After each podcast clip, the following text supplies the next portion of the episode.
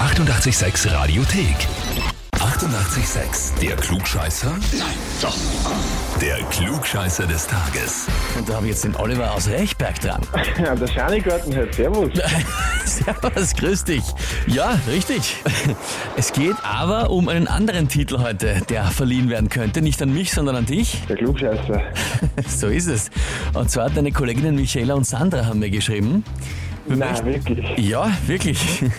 Wir möchten den Oliver zum Klugscheißer des Tages anmelden, weil wir in derselben Abteilung arbeiten und er jeden Tag beim Klugscheißer mit klugscheißert und er die Antworten meistens richtig hat. Deutscher Herr. Außerdem hat er schon einen Kollegen von uns angemeldet und den ausgelacht, weil dessen Antwort falsch war. Ja, das ist jetzt ein bisschen übertrieben. Okay, wen hast du angemeldet? Den Markus, den hast du letzte Woche angerufen. Okay, okay. Und der hat es nicht geschafft. Worum ging's da? Die Fläche, wie groß Finnland im Gegensatz zu Deutschland ist. Ah, ich erinnere. Ja, ja, ja. Na, das war, der hat sich eh sehr geärgert, dass er es nicht geschafft hat. Ja, genau. Und jetzt haben Michaela und Sandra das Ruder in die Hand genommen und dich angemeldet. Ja, super. Ist es so ein Battle in der Firma zwischen dem Markus und dir, wer von euch der Klugscheißer ist? Ja, normalerweise ist er der Klügere, also ich war überrascht, dass du es nicht geschafft hast bei dir letzte Woche. Okay, naja, und jetzt ist deine Gelegenheit da, es besser zu machen. Ich nehme an, du trittst an, oder? Natürlich. Natürlich, dann legen wir los. Und zwar, heute ist der 176. Geburtstag von Karl Benz, dem Automobilingenieur, auf dessen Nachname zur Hälfte auch der Markenname Mercedes-Benz zurückgeht. Die Frage ist, worauf geht der Mercedes-Teil von Mercedes-Benz zurück? Antwort A. Auf die spanische Frau von Karl Benz, Mercedes, klarerweise, die mit nur 32 Jahren an Typhus verstorben ist. Antwort B.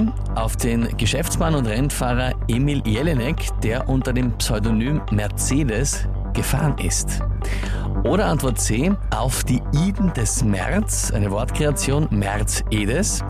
Es war die letzte Handlung von Karl Benz, das noch vertraglich im Namen festzuschreiben, bevor ihm seine Firma von der Konkurrenz gegen seinen Willen abgekauft und weggenommen worden ist. Okay, ich würde mal sagen, an die Frau, also Antwort A. Die Frau von Karl Benz, Mercedes. Ja. Wenn du das eh öfter hörst und eh öfter miträtst, dann bin ich gespannt auf deine Entscheidung. Aber ich frage dich, bist du dir wirklich sicher? Okay, dann nicht, dann Antwort C.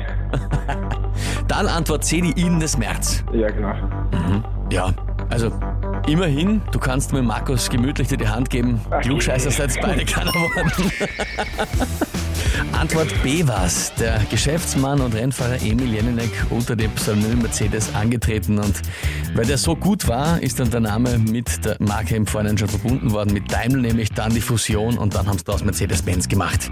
Okay, habe ich, noch- hab ich noch nie gehört, ne? Also, Immerhin was dazugelernt, ja, ey. Und jetzt zumindest Frieden in der Firma. Es gibt keinen Klugscheißer und alles gut, oder? vorher ist Weihnachtsfrieden, ja, genau. So ist es. Oliver, ich sag vielen Dank fürs Mitspielen. Alles Liebe, liebe Grüße an die Kollegen. Ja? Okay, okay, danke, ciao. Vierte. Ja, und wie schaut's bei euch aus? Habt ihr auch einen Arbeitskollegen, Bekannten, Verwandten, Lebenspartner, wo ihr sagt, das wäre der ideale Kandidat für den Klugscheißer des Tages? Der müsste sich da mal stellen. Anmelden Radio 886 AT. Die 88,6 Radiothek. Jederzeit abrufbar auf radio886.at. 88,6. Eighty-eight, sex.